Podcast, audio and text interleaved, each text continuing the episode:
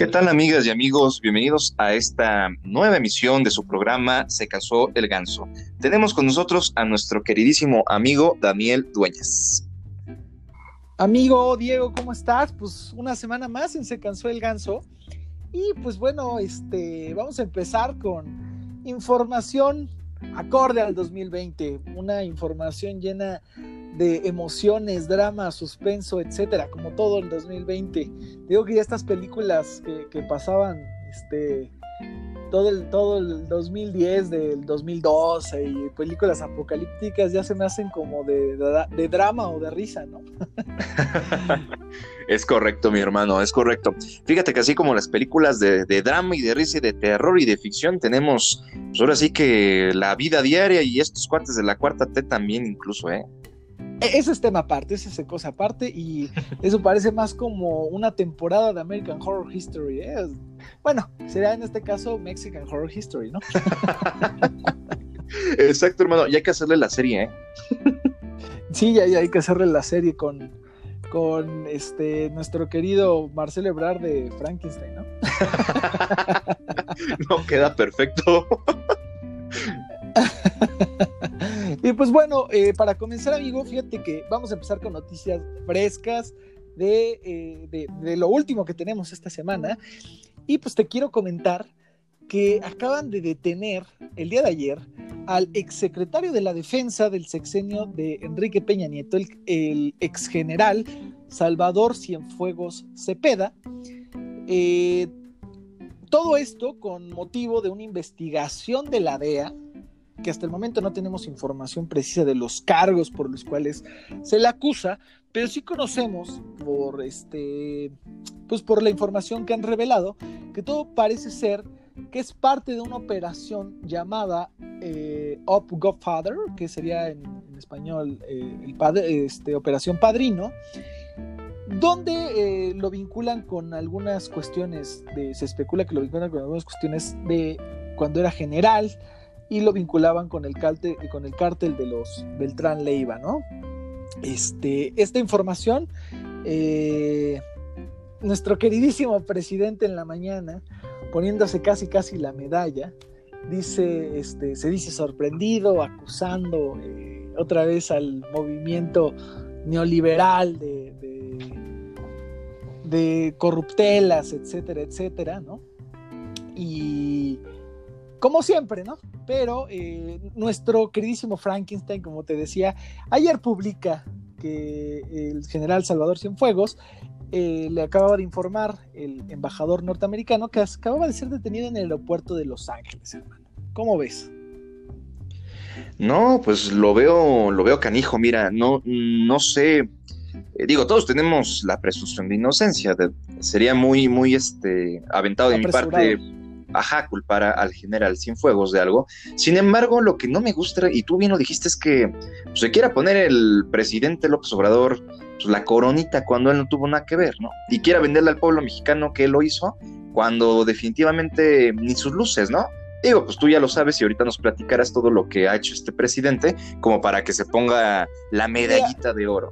Es a lo que es, primero que nada es una vergüenza que la 4T se quiera poner una medalla de un gobierno eh, norteamericano, porque fue labor del gobierno norteamericano, y este, aparte de, todo eso, porque vimos declaraciones ayer en Twitter de Atolini, de la senadora Citlali, felicitando a la 4T, es un honor estar con Obrador, ¿no? Siendo que no tienen absolutamente nada que ver. Todo esto me huele más a un favor político, hermano. Me huele más a, seguirle haciendo favores Donald Trump a Andrés Manuel eh, a cambio de que él lo ayude con ciertas cuestiones para su reelección, ¿no? Ahora, me parece peligroso, y es a lo que iba, que Estados Unidos esté utilizando medios para influir en política exterior. Siempre lo ha hecho, pero ahora se ve de una manera más descarada, ¿no? No estamos diciendo ni estamos defendiendo al general, pero sí, sí, estoy casi 100% seguro que tiene que ver con cuestiones más políticas que con cuestiones de hecho y cuestiones de derecho, ¿no? Eh, Estados Unidos, si en realidad quisiera combatir al narcotráfico, haría lo que pidió el presidente Calderón en el Congreso. detener el tráfico de armas, cosa que jamás va a hacer Estados Unidos. Eso es un sueño completamente. Estados Unidos va a seguir eh, vendiéndole armas tanto a los gobiernos como a los narcotraficantes y mientras eso no pare va a ser esto un cuento de nunca acabar y la DEA, agencias como la DEA, la CIA, el FBI van a servir precisamente para eso, para poder influir en política exterior. Y pues bueno, nada más este comentarle al, presidente Obrador que pues si ve las barbas de su vecino mojar, eh, cortar, ponga las suyas a remojar porque pues bueno, no sabemos quién quede en unos meses en la silla presidencial de Estados Unidos, no sabemos quién va a estar en la Casa Blanca y pues sabemos que López Obrador no es mucho del agrado de Joe Biden, entonces este, hay cosas que lo pueden acusar más directamente, la liberación del Chapo, reuniones que seguramente ha tenido con el cártel de Sinaloa, que posiblemente puede hacer que lo conviertan en el primer presidente en la historia buscado en funciones, buscado por la DEA. Así que, señor presidente, cuídese mucho, no festeje demasiado porque la vida da muchas vueltas. ¿Cómo ves, mi querido Diego? Es totalmente correcto. Mejor dicho, no lo pudiste haber dicho. Ahora sí que valga la redundancia. Eh, sí, tú bien lo dijiste. Eh, la vida da muchas vueltas. El presidente ha hecho cosas muy malas y ¿sabes qué es lo peor? Y lo mejor para los mexicanos, que hay testimonio de que él soltó al mismo hijo del Chapo Guzmán. Está grabado, lo dijo en sus famosas ah, mañaneras. Ah, lo, declaró, ¿no? Yo dije, yo personalmente lo, lo, solté, ¿no? Exacto. Y sí, eso, eso, eso, el presidente. Ahora también que ya van a poder ser juzgados, ¿no? Eh, toda esta resolución de la Corte, el presidente festeja algo que al final de cuentas pueden ser armas en su contra, ¿no? Ya veremos qué es lo que pasa, pero sí, el presidente no, no creo que ahora sí tenga la autoridad moral como para festejar ese tipo de cuestiones. Y pues bueno, mi querido Diego, para continuar, vámonos con Jime Fragoso, quien nos va a traer, como siempre, eh, las mejores noticias de moda para que tú y yo dejemos los harapos de Jorge y nos vistamos como fifís, por favor. Me parece perfecto, hermano. Vámonos para allá. Un abrazo, hermano. Vamos con Jime.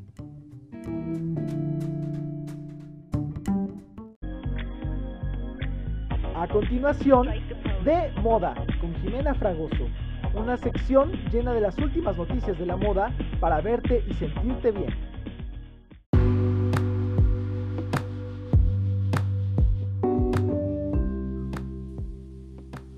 Pues continuamos en Se cansó el ganso y me da muchísimo gusto saludarte otra vez, Jimé. ¿Cómo estás?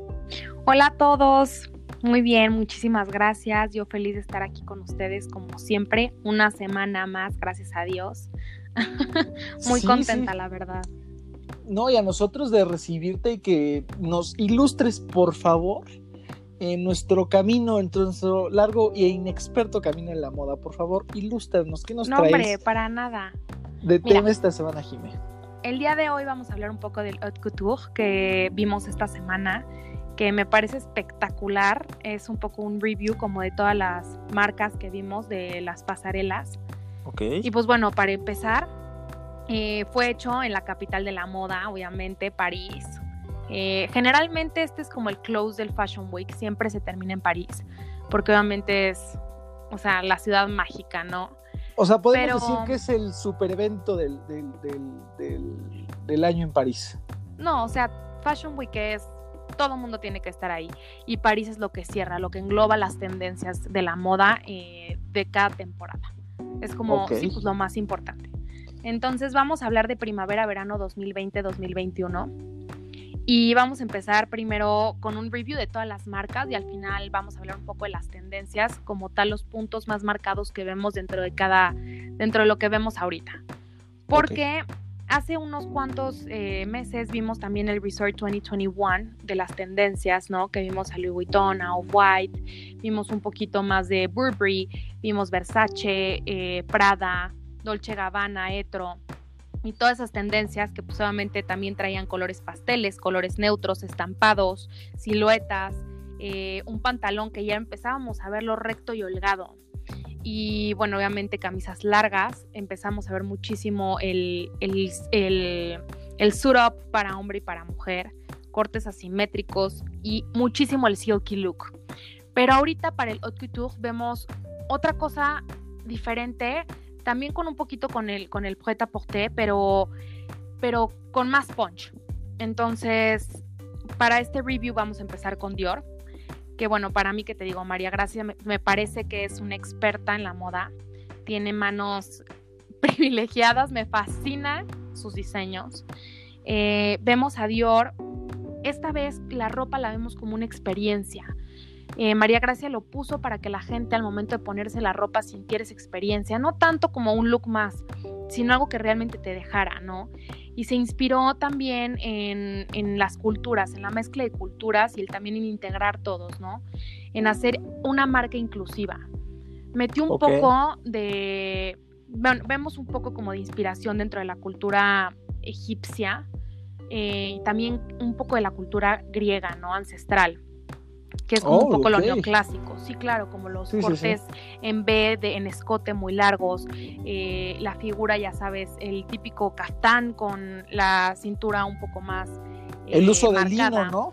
Claro, uso de lino, sedas. Eh, bueno, ¿qué te digo?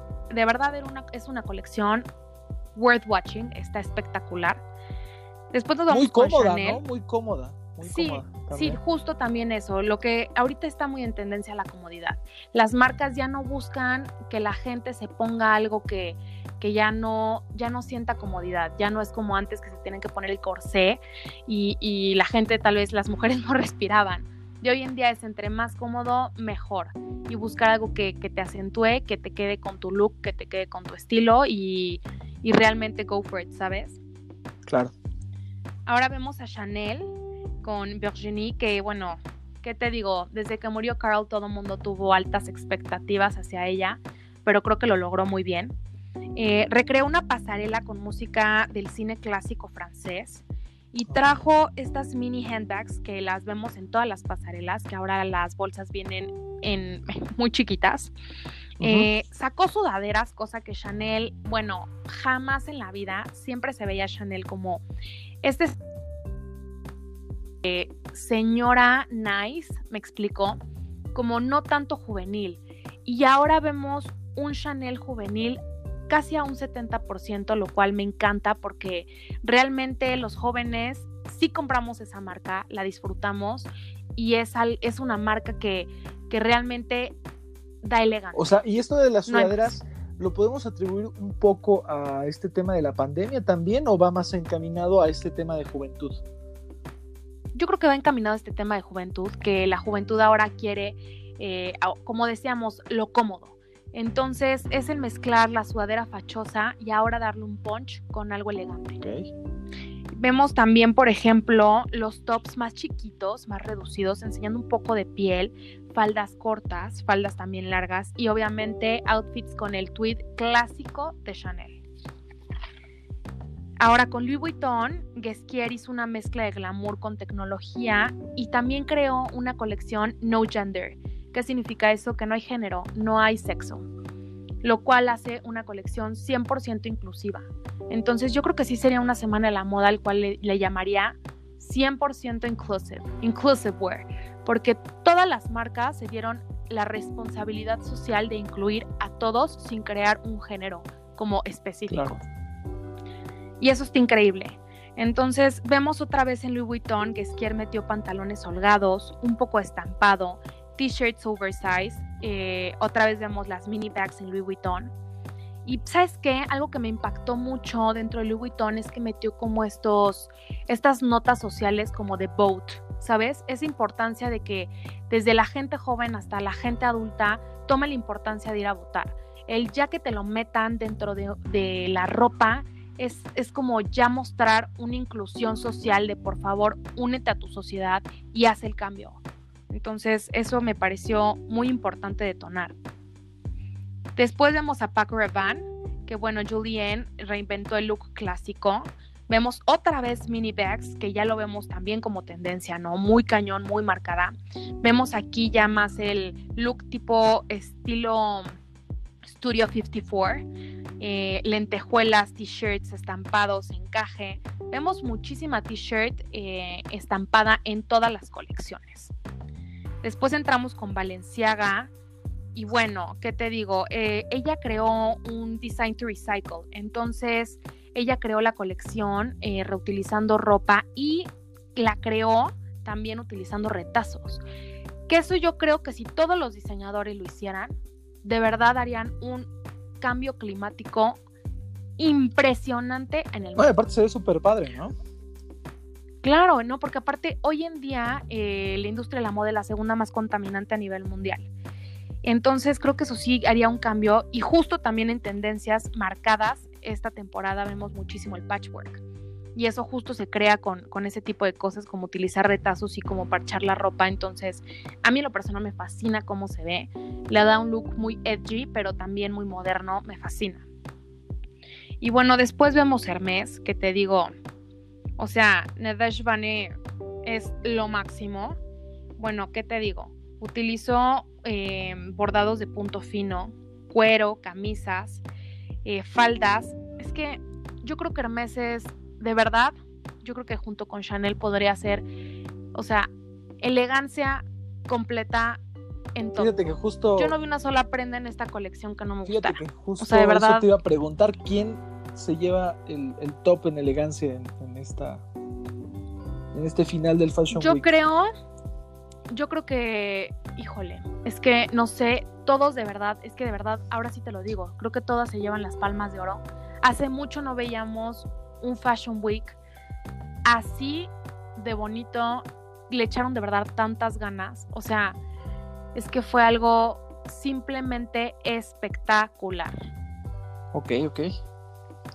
Jeremy Scott también sacó una colección que no nada más los diseños fue algo irreal, sino que lo hizo con marionetas. Y sabes qué, los diseñadores están de verdad reinventando. Y eso es algo que a mí me fascina porque explotan su creatividad al máximo y también a ti como comprador te dan una mejor experiencia. Porque hoy en día los usuarios ya no buscan comprar la ropa, buscan que hagan un cambio social y que te den una experiencia al momento de comprarlo. Entonces, si tú como marca puedes llegar a hacer eso, o sea, tu marketing se va al cielo. Claro. Es algo impresionante. Bueno, otro que me encantaría decir es Alexander Boutier, que bueno, es 100% regresamos al estudio 54, el look metálico, eh, las lentejuelas, el escote, las sombreras a tope, o sea, hermoso. Después nos vamos con Loewe, que bueno, Jonathan Anderson hizo algo increíble, que es obviamente esa silueta simple, romántica, moderna. Creó esas mangas globo, faldas zamponas, cortes asimétricos, camisas, obviamente, que es como el detone de Loewe.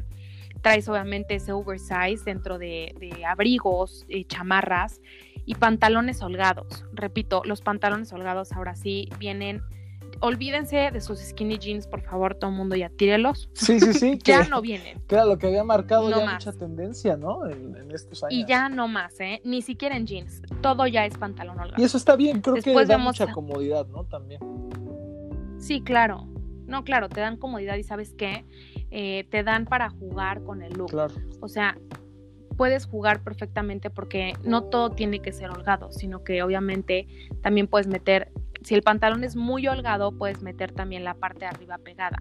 El chiste de estos pantalones para que niñas y niños no se vean gordos y no sientan que se vean como demasiado grandes es de verdad medirlos y, o sea, y ponerlos a la altura correcta de, de, de donde les llega y también no dejarlos tan holgados. O sea, sí hacer un fitting para que les quede como esa anchura perfecta del pantalón para que tampoco se vean extra, extra grandes. Correcto, Después vemos a Chloe, que es Natasha Ramsey, que creó un look romántico elegante como siempre Chloe, que bueno, ahorita vemos como las capas, vemos capas, ¿no? Metió estampados y summer sweaters. Entonces es una, es una colección muy bonita, a mí me encantó. Después vemos a Balmain con Oliver, que bueno, yo creo que es de los diseñadores de verdad eh, que más, ¿cómo te lo digo? Es que me fascina. Vemos sombreras, eh, sacos estructurados, un poquito como ropa sheer, eh, colores metálicos, una silueta un poco más acentuada que las demás. Aquí sí vemos, por ejemplo, en las transparencias, algo abajo que te acentúa 100% la figura. Entonces es algo muy sexy porque es el enseñar, pero sin ser vulgar. Claro. Creo, creo que eso es importantísimo. Y algo importantísimo en Malman son las sombreras. O sea, eso es como algo que viene al 100%. Y para finalizar, vemos a Kenzo con Felipe Oliveira, que se enfoca en el mensaje universal. Como te dije, la gente ya busca algo que haga realmente un cambio social. Y bueno, se, enfoca, se enfocó en esta colección en, los polinizadores que, está, que se enfrentan peligro de extinción. Entonces vemos prints florales, vemos una silueta holgada, vemos esos sombreros que se utilizan generalmente en, en, en, cualquier lugar, ¿no? O sea, cuando estás en el campo. Con, con, con, tela que cubre la cara, y en lugar de utilizar este, el, tapabocas, ya utiliza también el junto claro, lo utiliza todo. El sombrero, la cara tapada y, y, el outfit que combine todo perfecto. O sea, de verdad que Felipe pensó en todo. Pensó en cada detalle pensó en hacer un cambio social porque es como crear una conciencia de por favor evitemos los polinizadores, creó una conciencia dentro de que hay que cuidarnos de utilizar dos masks, o sea, esta pandemia todavía no se acaba y hay que recrear esa importancia en la gente, ¿no? Y no sé, creo que es una, una de las de las colecciones más bonitas que ha sacado Kenzo en el sentido de que tiene un motivo atrás muy importante y la colección en general en cuestión de diseño está muy linda. Y aparte acaba de, pues fallecer, ¿no? Sí, justo. Entonces también es como el aplaudirle todo lo que, lo que dejó. Está muy cañón. Fue una gran pérdida, la verdad. Pero bueno, gracias a Dios dejó su marca con muy buenas marcas. Sí, ¿no? Y bueno, ahora resumiendo todas las marcas y todas las tendencias, vemos un boho chic muy marcado, un patchwork, transparencias, por favor, eso lo subrayo y lo pongo, sí utilicémoslo, pero utilicémonos, utilicemos las transparencias con un equilibrio. Eh, si vas a usar transparencia, ponte algo abajo o eh, utilízala de cierta manera que no caiga lo vulgar, porque la transparencia es el hilo muy delgado en caer en algo que se vea trashy y de verdad desastroso. Vemos también el shibori, que el shibori es una tendencia japonesa que de verdad viene para quedarse. El shibori viene en todos sus aspectos y viene fuertísimo y se ve espectacular, así que sigan comprando shibori, no paren. Para las bolsas, eh, en esta colección de Spring Summer 2021 vemos eh, las mini handbags, que son las bolsas chiquitas. Ahora, si eres una mujer muy alta, yo recomiendo que utilices una bolsa de acuerdo a tu estatura. Las mujeres chiquitas sí tenemos que utilizar bolsos chiquitos, pero las mujeres eh, muy altas yo recomiendo que utilicen bolsas un poco más grandes, porque si no, pues obviamente no hay un equilibrio. Pero ahora sí yo quiero decir que every size is beautiful entonces, embrace your beauty. Y se lo digo eso universalmente. Cuando tú te sientes bien, tu outfit se ve bien y con eso la armas. También vemos encajes, cuero eh, en diferentes aspectos. A veces nada más lo vemos como en ciertos detalles. Y a veces vemos también la falda con cuero. Entonces eso también viene muy en tendencia. Vemos también eh, los cuellos grandes y las solapas grandes en abrigos, en camisas, en blusas, en chamarras, en todo. Los looks de setenteros y ochenteros vienen a tope. Entonces ahora sí que saquemos nuestros looks más cool y más llamativos, que eso es lo que va a venir en tendencia. Y pues bueno, esas fueron las tendencias de este Spring Summer 2021. Pues Espero que les sirvan de algo y que les hayan gustado a todos. Pues como dices tú, viene una temporada muy interesante, muy elegante, muy este, pero también con mucha comodidad y, y, esa inclusión es, lo interesante. Pues te agradecemos mucho, claro. como siempre. Embrace your beauty, todo mundo, embrace your beauty. Siempre hay que hay que fijarnos y que no, o sea, el gender es algo impresionante que se tiene que quitar de todas las marcas, porque realmente hace una gran diferencia y esa inclusión social debería existir en todo mundo, en todas partes. Entonces, hay que apoyar ese tipo de movimientos muy cañón y todas las marcas que apoyan este cambio social y también que apoyan socialmente a ese cambio climático. Un aplauso, de verdad, un aplauso. Excelente, Por favor. Pues te agradecemos mucho que otra vez estés aquí con nosotros y pues nos vemos la próxima semana en Se Cansó el Ganso. Te mando un abrazo, Diego y yo te mandamos un abrazo muy fuerte. Muchas gracias por todo y les mando un beso a todos. Muchas gracias, nos vemos, adiós.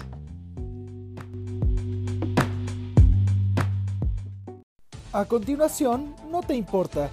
Noticias sin censura, sin línea y sin sentido.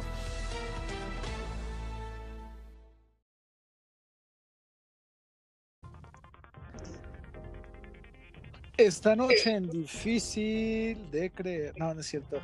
En no te importa pues vamos con estas notas, noticias que no tienen bastante sentido, mi querido amigo.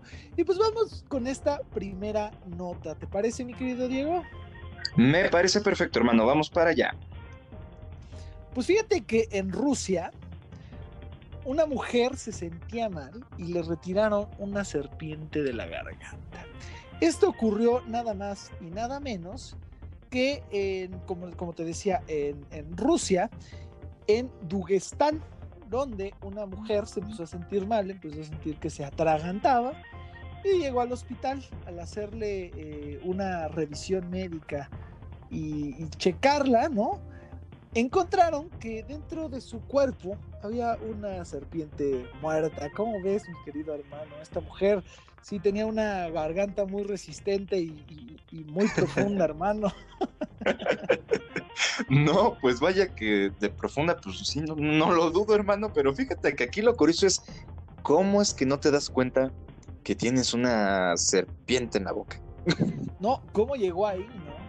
A lo mejor, pues digo, ¿quién puso los huevos de, víbora? ahí, ¿no? ¿Qué pasó, mi hermano? ¿Qué pasó? Pero fíjate, es real esto no, lo de que todos nos traguemos víbora. Habrá una que sí se. ¿A poco tú te, tragas, tú te tragas ah, víbora, hermano? No, no, no, ¿qué pasó? Habrá gente que se traga hasta una boa, ¿verdad? o se inventa una boa. Exacto, no, fíjate, fíjate que que si hay gente que, o sea, si está en estadísticas, que aproximadamente nos comemos alrededor de unas de entre 5 y 8 arañas cuando dormimos. Pero no es lo mismo el tamaño de una araña, el tamaño de una víbora. Esta, esta mujer, no sé, este sentía normal, yo creo, el, tener una víbora ahí, pero pues bueno, este, el ministro de salud de Dugestán dijo que conoció del video Mientras que el jefe del hospital dijo que, desconocía que se hubiera hecho ese procedimiento en su hospital. Entonces, fue real, está el video, búsquenlo en YouTube para que vean este cómo sacan a una mujer una víbora de la garganta, no se vayan a equivocar de página, es YouTube, por favor. Y pues bueno, continuamos, por favor, mi querido amigo, no te importa. Continuamos, hermano. Pues ahora vamos a pasar a una noticia muy, muy curiosa también. Fíjate, te voy a contar un poquito de, les voy a contar un poquito de esto. ¿eh? Eh, pues pasa que un adolescente eh, murió en México, en nuestro amado México, luego de que su novia le diera un beso en el cuello. Em, les voy a platicar un poquito cómo estuvo la onda. Los medios mexicanos, algunos medios mexicanos, informan que un joven de 17 años murió a causa de las marcas que su novia le hizo en el cuello. Lo que popularmente lo, conocemos, que aquí mi Dani lo sabe bien, lo, conocemos como chupetón, ¿no, mi Dani? Así es, mi querido amigo, o el beso del diablo, ¿no? Este, le murió por un chupetón, o sea, le formó un coágulo, ¿no? Es correcto, le formó un coágulo pues, en el cuello y esto le ocasionó una embolia, le ocasionó una embolia a este, a este joven, ¿no? Eh, falleció. Sí, falleció y su novia, que es lo más delicado, es que es mayor que él, tiene 24 años. Oh, no, no, Mira, fíjate que ahí se configuran varios delitos, ¿no?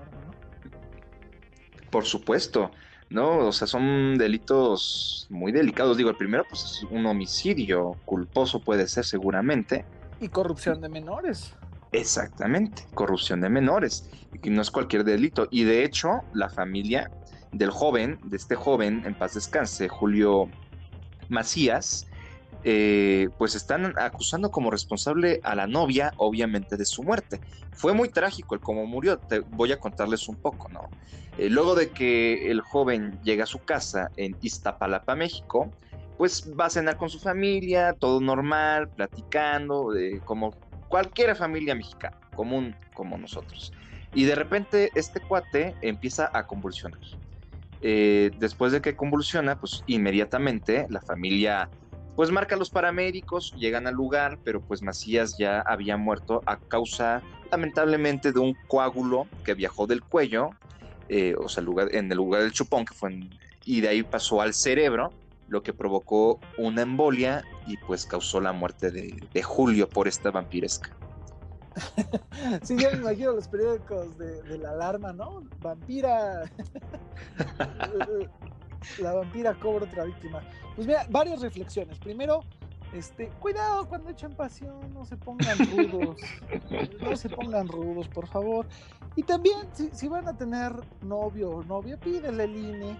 Porque este, están, esta chava está en una situación grave por algo que debía de ser pues un ejercicio de su vida sexual ahora pues cometió delito, ¿no? Y se configuran dos en este caso.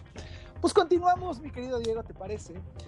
Fíjate que en Estados Unidos, nos vamos a Maryland, una persona iba conduciendo en la calle cuando pasó por un bar alrededor de las 7 de la mañana y se detuvo a admirar la decoración de Halloween, pero al ver la decoración de Halloween se da cuenta que no era un sujeto de plástico quien estaba afuera del bar, sino una persona de verdad, un cadáver. la persona se impresionó primero por, por la decoración, porque pues pensó que, el sujeto que estaba ahí era una decoración muy, muy, este, muy realista, ahora sí, y resultó ser un cadáver, hermano, ¿cómo ves? No, pues está, está, está, está muy cabrón. La verdad es que, fíjate que es curioso, hermano tú cuando compras, o al menos aquí en México, cuando compras algo, pues te das cuenta que es falso, ¿no? Pero ¿cómo es posible que no te des cuenta que es un cadáver? Pues mira, es que en Estados Unidos ya ves que les gusta mucho este tema de, la fantasía, del Halloween y de adornar con mucho realismo. Entonces, el tipo este que, encontraron, el cadáver que encontraron, tenía un traumatismo y tenía sangre. Entonces dijo, y aparte venía todo desfajado. este, pensó que lo. Y, era precisamente de un bar, pensaban que a lo mejor imitaba algún borracho saliendo de un bar, un cadáver, pero no, este. La sorpresa que, se llevó, ¿no? Y sí está gacho que te confundan con, un adorno de, de, de Halloween, brother. Fíjate que a mí me ha pasado confundo a algunos vecinos, pero con adornos navideños, con Frosty o con Santa, pero pues nunca con un adorno de Halloween. Oh, ¿qué van a decir tus vecinos, mi hermano? Ay, mándale saludos ahora que nos van a estar escuchando, porque Les mando saludos a mis vecinos, eh, pero bueno, sí, sí me ha llegado a pasar, ¿no? Qué triste. Y pues bueno, esto fueron todas las noticias. No te importa. Noticias que no tienen ningún sentido. Nos vemos la siguiente semana. Les mandamos un, un abrazo, mi querido amigo Diego y yo. Gracias, hermano. Estamos aquí en contacto. Un abrazo ya a todo el auditorio. Gracias por estar aquí con nosotros. Y pues vámonos con mi amigo Alejandro Medrano, quien nos tendrá las noticias más relevantes de derecho. Vámonos para allá, mi hermano.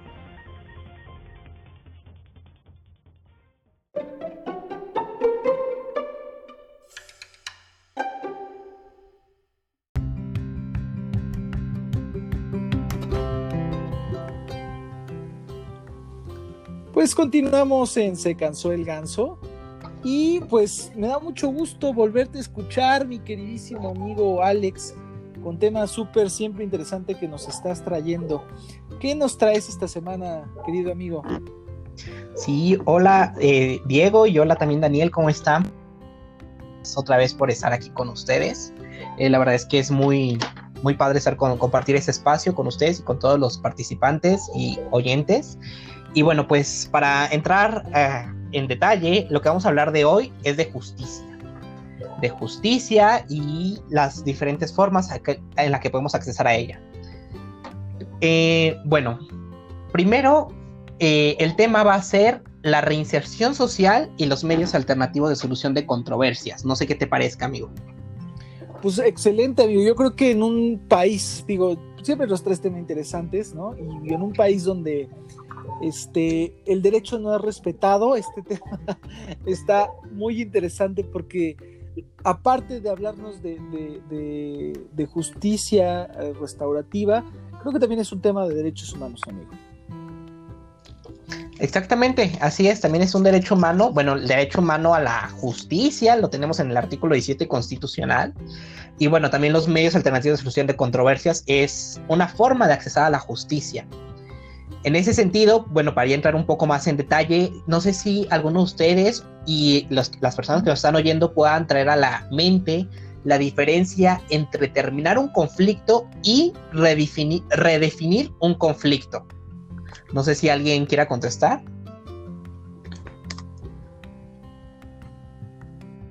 Alejandro, pues podríamos decir tal vez, y me corrígeme si estoy en lo equivocado, que terminar el conflicto es eh, pues, literalmente ponerle un fin, ¿no? Llegar a un fin, a una conclusión, y redefinir el conflicto podría ser tal vez eh, alargar el procedimiento, tal vez, no sé, tú, tú, tú qué me puedas decir.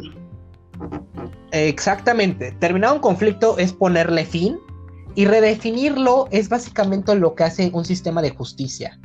Porque el sistema de justicia, eh, como ustedes bien saben, eh, quien pone fin al, al, juicio, pues es un juez a través de una sentencia.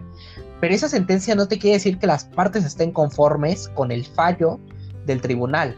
Puede ser muchas veces que no estén conformes, que, que hay algunas partes que no les haya dejado satisfechos, y eso redefine el conflicto, no lo termina. Acá, en cambio, los medios alternativos de solución de controversias terminan el conflicto cuando son implementados con una metodología correcta, porque las personas que, participan en ellos llegan a las soluciones en común y bueno, eso es lo que, eh, una de las grandes diferencias. Ahora, hablando del tema de reinserción social, este es un tema que está olvidado de todas las agendas políticas, tanto nacionales como estatales. Realmente no existe el derecho penitenciario ni la ejecución penal. Está muy olvidado. Y creo que es algo que nosotros como jóvenes, como jóvenes que queremos hacer un cambio, debemos empezar a señalar. A señalar en el sentido de que necesitamos que se implementen acciones correctas de reinserción social para una cultura de la paz. Y es a, lo que voy a hablar en, en este momento. Los medios alternativos de solución de controversias, como ya bien saben, entran a nuestro sistema jurídico a nivel nacional junto con el sistema penal acusatorio. Estos, estos medios alternativos encontramos la mediación, la conciliación y, como bien lo había mencionado Daniel, la justicia restaurativa. Esta justicia restaurativa sigue siendo un paradigma, porque realmente no es implementada y son muy pocas veces cuando algunos casos llegan a este, a este medio. Esta justicia restaurativa lo que intenta es entender las razones de por qué el imputado de un delito cometió ese delito, entender esas causas y conseguir eh, una, una, reconstrucción del tejido social con la, con la víctima de, la conducta. Eh, desde luego que esto aterrizado a casos concretos lo podemos ver en temas de violencia familiar, en temas donde el agresor, eh, bueno, puede ser el hombre, puede ser la mujer, pero realmente eh, se da cuenta que no era su intención vulnerar a la otra persona o simplemente quiere conseguir su perdón para poder seguir este, con una vida en paz. Otro tema más profundo de justicia restaurativa puede ser el que encontramos en el tema del narcomenudeo, que de acuerdo a estadísticas del Banco Interamericano del Desarrollo, las personas que son imputadas por narcomenudeo son, son jóvenes de menos de 25 años. Y si nos damos cuenta de las causas de, de, estos jóvenes, de por qué hacen esas conductas, es porque llevan dinero a sus familias para poder contribuir con el gasto, con sus necesidades. Y cuando estas personas de 25 años que ayudan a sus familias son detenidas, son imputadas, son procesadas y luego sentenciadas a 40 años, que eso es un genocidio carcelario desde luego, pues esas familias se quedan sin un sustento y lo que hace es que pues los demás miembros que pueden ser más jóvenes, hermanos o hijos o sobrinos, pues empiezan a repetir estas conductas a fin de seguir ese, ese camino del sustento y conseguir sustento para sus familias. Ahora, lo que, ¿cómo se vería implicada la justicia restaurativa en este punto? Pues sería entender las razones, en primer lugar, que, que llevaron a esta persona a cometer ese delito, pero también entender que esa no es la manera que una persona eh, debe conducirse en sociedad. Esta, esta, como ya lo dije, es una metodología que debe de ser muy estudiada por los operadores del sistema de justicia. Y bueno, en casos reales de lo que hemos visto, es el trabajo que ha hecho la Asociación Reinserta en la Ciudad de México y también en Nuevo León, donde ya han llevado casos de justicia restaurativa muy, muy interesantes. Por ejemplo, ellos llevaron el caso de la ciudad, el primer caso de justicia restaurativa en Ciudad de México, donde la madre de un joven que había sido asesinado terminó dándole el perdón a, su, agresor. Y bueno, te das cuenta de, la, de, de, realmente cómo fluyen las emociones y las verdaderas intenciones, porque bueno, no fue un homicidio doloso, sino más bien fue un homicidio culposo donde no tenía la intención de vulnerar el bien jurídico. Y este tipo de, de metodologías lo que hacen es que vuelven a construir el tejido social, es decir, generan un ambiente de paz y eh, desgraciadamente, como lo tenemos en, nuestro sistema jurídico, pues es que son, siguen siendo un paradigma y no son tema de interés eh, nacional, por así decirlo. En ese sentido, nosotros como jóvenes debemos de tener la, inquietud de, seguir el relevo generacional y ver este tipo de culturas de, de, paz y bajarlas a ras de suelo, que deje de ser una política criminal y que se convierta en una política pública donde todas las personas a través de un proceso de concientización y de explicación de estos medios alternativos, no solo la justicia restaurativa, la mediación también soy muy, soy muy allegado a que puede solucionar muchísimos conflictos menores, puedan tener acceso a ellas y podamos eh, redefinir el sistema de, de, seguridad, terminando los conflictos en etapas menores y reinsertando a la sociedad aquellas personas que han, que han, que han sido imputadas de delitos menores hasta aquí mi, intervención por este momento. Pues excelente, Alex. Mira, la verdad es que siempre es un tema interesante esta, esta nueva cultura de la paz que yo creo que existe desde hace mucho tiempo, pero la verdad es que no nos habíamos especializado en ello, no habíamos querido especializarnos en ello y previenen muchas eh, violaciones de derechos humanos, previene también muchas situaciones incómodas en la sociedad, como bien mencionabas, con los, este, con los jóvenes que vendían drogas, ¿no? La verdad es que es una realidad, es una realidad latente en América Latina y en México, y una realidad que, que debemos de afrontar como sociedad y debemos de darle una dimensión humana. Entonces, a mí me parece excelente. ¿Tú qué, tú qué opinas, mi queridísimo amigo Diego? Sí, por supuesto, Daniel, concuerdo totalmente contigo, concuerdo totalmente con Alejandro. La formación del abogado, lamentablemente, se nos hace ver muchas veces eh, de confrontación, ¿no? Cuando hoy en día tenemos que darle un nuevo giro a esta, a esta tarea del abogado, esta formación del abogado, y ya no verlo como una confrontación, sino verlo como una posible solución, como lo comentaba Alejandro, yo también soy muy partidario de la mediación tenemos que hacer eso como abogados, tomar estas nuevas herramientas, estos nuevos más, y, aplicarlos a la vida diaria. Es momento de aplicar una, abogacía, es momento de aplicar el derecho de una manera humana, humanitaria. Entonces, eh, yo, yo estoy muy a favor de lo que comentas tú, de lo que comenta nuestro querido Alejandro. Pues Alex, te agradecemos infinitamente como siempre que nos vengas aquí a comentar temas de derecho en un país donde este, está siendo violado constantemente los derechos y más creo que eh, se ha hecho latente en este sexenio, que, no les importa el derecho, pero debemos de estar informados y debemos de construir eh, como ciudadanos una cultura de paz. Te mando un abrazo y, y nos vemos la siguiente semana, hermano. Sí, muchísimas gracias por la, por la amable invitación y pues aquí estaremos la siguiente ocasión. Y nada más haciendo el último énfasis, tiene razón, vivimos en un país donde no se respetan los derechos y no hay justicia, o sea, realmente lo hemos visto en temas electorales, en temas penales, que bueno es esto, Y es muy lamentable y coincido totalmente con Diego que nosotros como jóvenes y nuevos abogados debemos de tener eh, la iniciativa de poder cambiar el paradigma eh, del tema de justicia. Y pues nada, muchísimas gracias y encantado de estar pues con ustedes. Muchas gracias Alex, te mandamos un abrazo. Continuamos en Se cansó el ganso.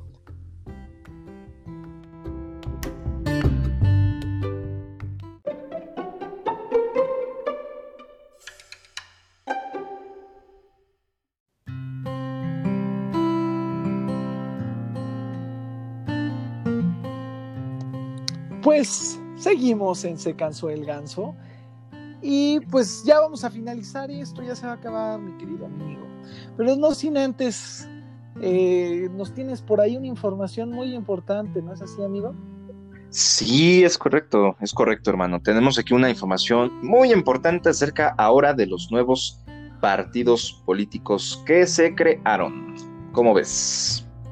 Y, y literalmente se crearon o los crearon, ¿no?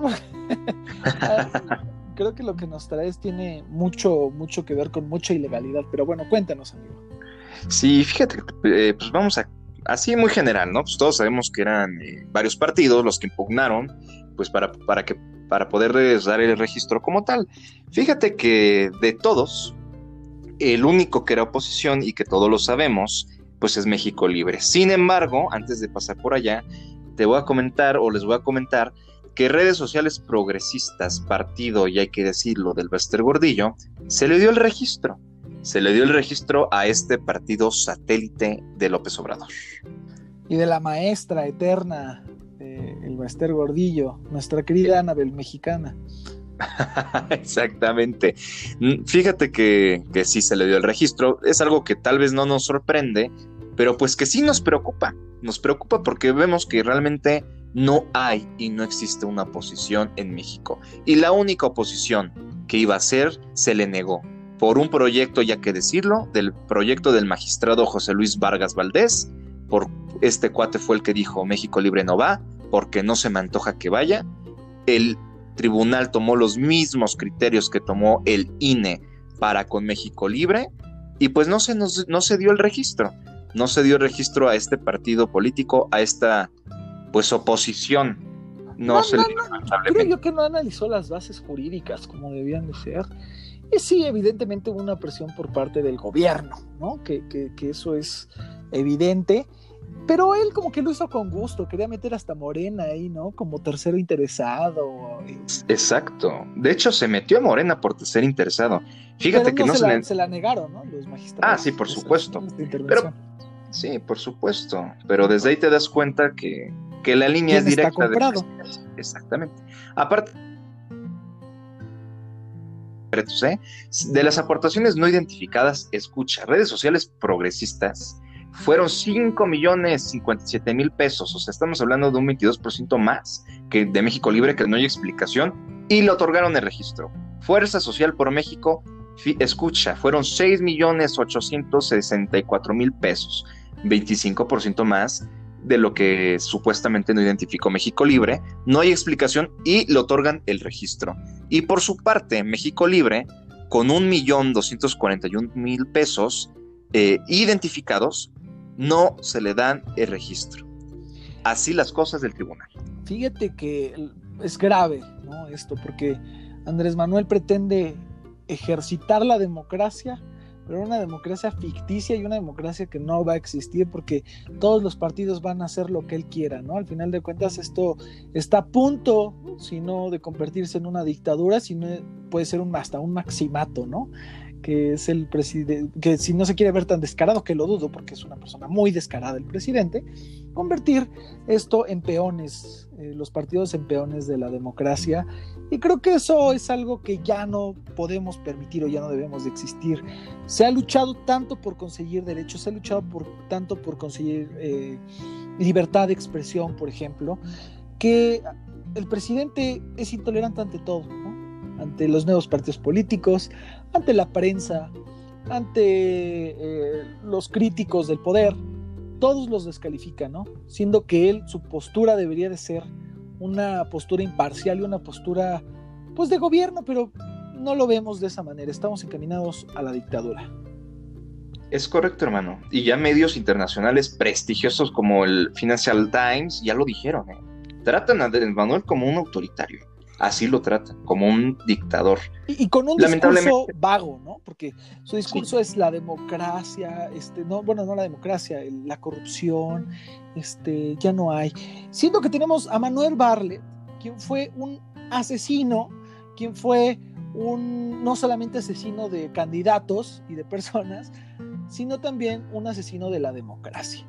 Este personaje, Manuel Barlet, este, es ahora ya un puritano de Morena. Pero bueno, la historia todo se, se cobra y se paga. Morena está lleno de rateros, de tantos así, rateros confesos ¿eh? en la Cámara, como la diputada de la semana pasada que dijo que, que había pagado 20 mil pesos por este porque aún se le hicieran un procedimiento abreviado, ¿no? Eso es ser una completa descarada. Y pues bueno, así está lleno Morena de todos estos. La gente me sorprendía, regresando al tema de México Libre, los comentarios que yo vi en la sesión, que decían, qué bueno, si no, este, mañana Andrés Manuel desaparece el tribunal, qué grave, ¿no? Por lo regular la gente que está en Morena es gente que no lee, gente que no sabe que es una dictadura, gente que no ha vivido eh, un régimen opresor y gente que no sabe los alcances que puede tener esto, ¿no? Viven en un mundo cerrado y pues, porque al igual que, los mundos eh, de gente que tiene posibilidades, hay gente que tiene el mundo muy cerrado, ¿no? Este, también para ellos es un mundo cerrado a la tolerancia. Entonces, lamentablemente, ese día murió nuestra democracia, murieron nuestras instituciones y pues hay que estar informados y seguir en contra de lo que esté mal en este país, ¿no? No, no, nosotros reiterarles que se cansó el ganso no, no, no está en contra de, toda, de todo, sino de, en contra de todo lo que se hace mal, que es en general todo. no, no veo acciones que digas, no, pues qué bueno que lo hizo, ¿no? Son, todo lo que está haciendo es inepto, es corrupto acabando con México. Es correcto, hermano. Lo dijiste puntualmente, lo dijiste correctamente. Está acabando con México y nos esperan cosas muy preocupantes si no ponemos un alto. Nos corresponde a nosotros ponerlo. Yo creo que ya es tiempo de que muchos jóvenes pensemos en realidad en ser ese oposición a Andrés Manuel López Obrador, de verdad ya tomarnos en serio esa oposición, porque ya no vivimos en los setentas, ya no queremos viejos en el poder que entienden, no por ser viejos, sino porque no entienden la nueva manera de hacer política. Nos están regresando a vivir en sus épocas, nos están regresando a vivir en los setentas, en los ochentas, y eso ya no puede ser, ¿no? Es más, nos están regresando a vivir en los años 50, eh, ¿no? De, de, espionaje, opresión, etcétera. Entonces nosotros como jóvenes debemos de buscar a futuro y no buscar a futuro por ser oposición, sino porque es lo mejor para México. Por supuesto, hermano. Lo volviste a decir, a decir, perdón, puntualmente. Es por México y para México. Ese es el fin. Nada y pues bueno, tenemos para finalizar un tema de nuestra querido Johann Strambach, no, no es cierto, de Paquita la del barrio, para nuestro, para el magistrado Vargas y para, ahora sí como el de la ley de Herodes Vargas, ¿no? Hasta tenía que ser, y también para, para todos los integrantes de Morena. Pues nos despedimos, yo soy Daniel Dueñas y me encuentran en redes sociales, en Twitter como Daniel-Du, arroba Daniel-Duf. ¿Y tú, mi querido amigo? Sí, gracias hermano. A mí me encuentran en las redes sociales como arroba Diego Pinón bajo. Y bueno, ya todos juntos nos encuentran como arroba se cansó el ganso. Les enviamos un saludo entrañable, menos a los miembros de la 4T. Y eh, este, nos vemos la próxima semana en Se cansó el ganso.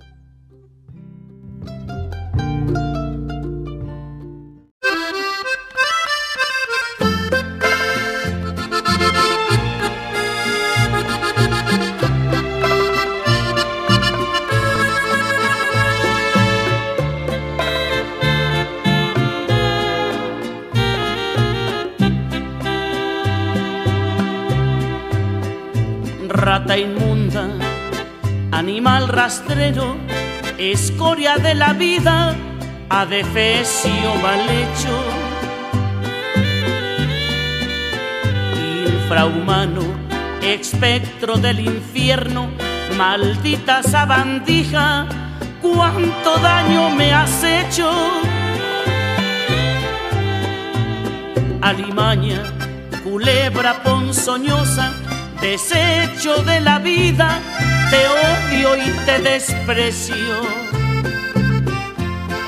Rata de dos patas,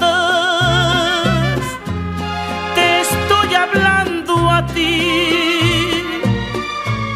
Porque un bicho rastrero, aún siendo el más maldito, comparado contigo, se queda muy chiquito maldita sanguijuela, maldita cucaracha,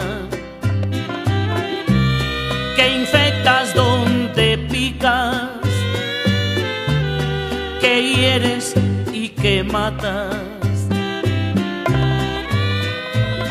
Alimaña, culebra ponzoñosa, desecho de la vida, te odio y te desprecio. Rata de dos patas, te estoy hablando a ti. Porque un bicho rastrero, aún siendo el más maldito, comparado contigo, se queda muy chiquito.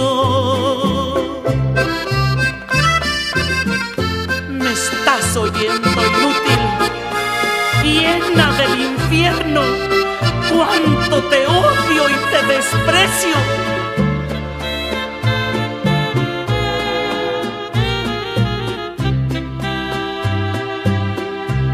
Maldita sanguijuela, maldita cucaracha que infectas donde picas, que hieres y que matas. Alimaña, culebra ponzoñosa, desecho de la vida, te odio y te desprecio.